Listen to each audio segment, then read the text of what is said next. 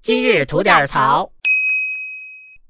昨天咱不刚聊完汽油涨价的事儿吗？嗯，你琢磨着换电动车是不是？。是啊，哎，我还今天真看那电动车去了。嗯，这谁知道我这搜着电动车呢吧，突然蹦出一条新闻来。 啥呀？哎，这新闻说啊，呃，二零二二年第一季度新能源汽车火灾上升百分之三十二，三十二，哎，平均每嚯天超过七例。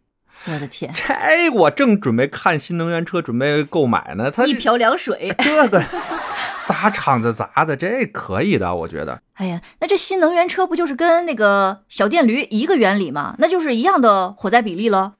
啊，对啊，咱们也不是什么专家啊，咱就是普通的消费者哈。嗯，呃，我就想问问了，这个电动车，甭管是电动自行车也好，电动汽车也好啊，电动汽车刚才咱说过了，咱也不说了。就这个电动自行车，现在所有买回去的电动自行车啊，外地我不知道有没有这个规定啊，北京是严格要求不能往家拿的。嗯，是哎的，那这个我就想吐槽一下了，我买的东西我不能往家拿。哎，搁我们北京啊，说没丢过自行车的都不能叫北京人。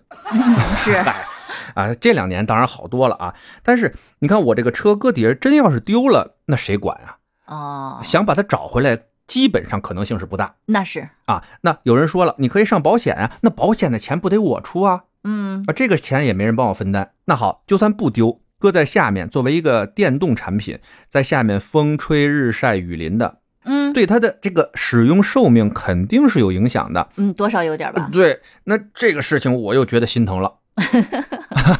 嗯，但是啊，我又不愿意让这种有安全隐患的东西到我们家，这就非常的纠结了，对，吧？很尴尬这个。啊，我从正规渠道买的正规合格产品，但是它居然是一个有安全隐患的，无法搁在家里美美的、安全的，用我的小电驴，这个我就不知道找谁说理去了。哎，